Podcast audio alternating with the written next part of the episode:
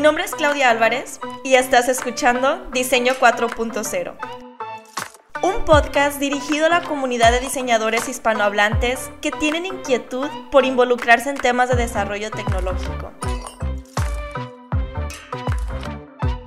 Hola, ¿qué tal? Bienvenidos y primero que nada les quiero desear un feliz año nuevo, feliz 2021.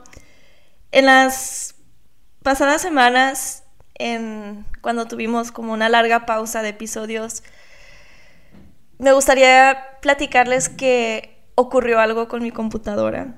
Entonces, se borraron dos entrevistas que tenía preparadas para ustedes.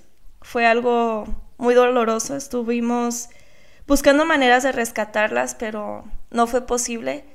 Así que de alguna manera esa pausa fue como un luto por esas entrevistas, pero bueno, ya estamos de regreso este año. Aprendí a subir todo a la nube en cuanto termine de grabar, porque no, no podemos confiar en que solo esté en la computadora.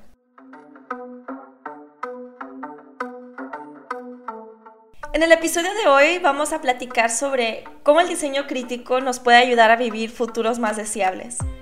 Y para empezar a entrar en el mood del tema, me gustaría hacerles una pregunta. Ahora que todo está pasando digital, ¿qué crees que pasaría con el día a día del trabajo de un diseñador si el sistema colapsara?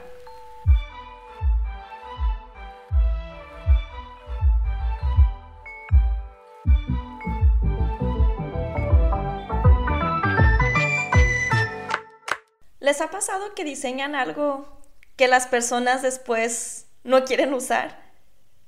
O que a lo mejor en su ciudad pusieron un parque o algo en un espacio público que nadie usa. O que no te agrada, te, te estorba, te molesta verlo. Muchas veces las personas que tienen mayor poder de decisión no alcanzan a ver el problema desde todos los ángulos y no lo ven desde los mismos ojos que las personas que van a usar esos productos o servicios o que van a vivir esa realidad después de tomar la decisión. Y las consecuencias podrían ser negativas, como por ejemplo que las personas no se sientan cómodas con esa decisión o que al querer ayudar a un grupo poblacional, de repente otro, otra comunidad se ve afectada. Aquí es donde el diseño crítico juega un papel muy importante, porque nos permite explorar mundos en donde las decisiones ya fueron tomadas antes de tomarlas. Nosotros podemos crear estos mundos imaginarios a partir de cosas que ya están sucediendo en el presente, por ejemplo, de algún movimiento social como la equidad de género o la lucha por la igualdad racial, o de alguna nueva tecnología que se está introduciendo y nos preocupa explorar los temas éticos o cómo las personas se van a sentir conviviendo con ella. Por ejemplo, puede ser la inteligencia artificial, algo relacionado con nanotecnología o biotecnología. Y estos mundos que imaginamos no tienen que quedarse solo como conversaciones con nuestros colegas de trabajo, el equipo con el que estamos diseñando, tienen que volverse tangibles para nosotros poderlo entender mejor y también para que las personas que se van a ver afectadas por estas decisiones puedan compartir su opinión al respecto o puedan iniciar conversaciones en torno a ese tema.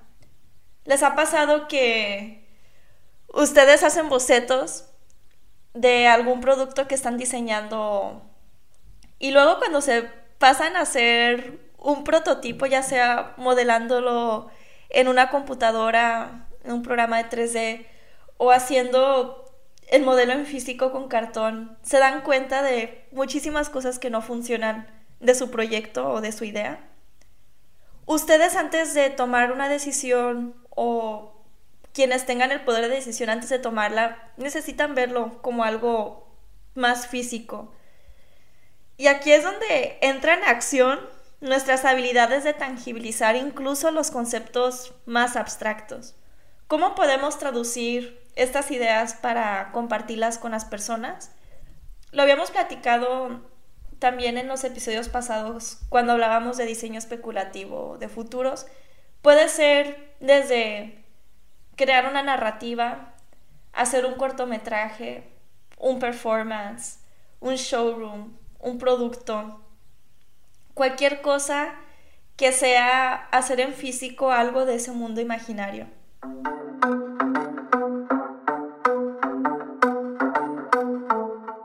Y en pocas palabras, el diseño crítico sería volver palpable para otras personas estos mundos imaginarios con el fin de que ellos puedan compartir su opinión al respecto, para detonar conversaciones sobre estas posibles decisiones que se podrían tomar.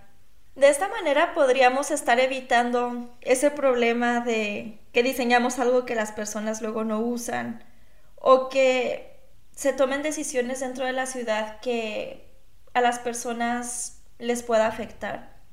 Es importante mencionar que el diseño crítico no es una tarea exclusiva de diseñadores. Es importante que se involucren diferentes actores de diferentes disciplinas. Y también es importante mencionar que el diseñador no solo se involucra en la parte de tangibilizar estos conceptos abstractos, porque ser diseñador es una actividad intelectual. Nosotros nos tenemos que involucrar también en todo el proceso, desde la investigación y el imaginar y el hacernos las preguntas para crear estos conceptos que después se van a traducir en algo palpable.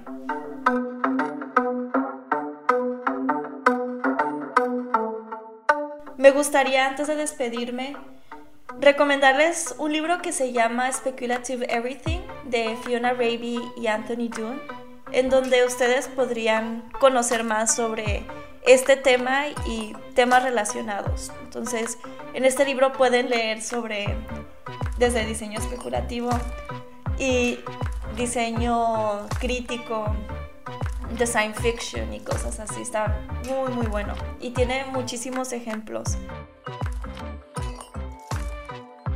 Y bueno, nos escuchamos la próxima semana en el siguiente episodio. Vamos a tener a una invitada muy especial. Tanto que la entrevista va a ser en inglés Buscaré la manera de hacerles llegar una transcripción o un resumen en español. Y bueno, los dejo, que tengan un excelente fin de semana y nos escuchamos la próxima.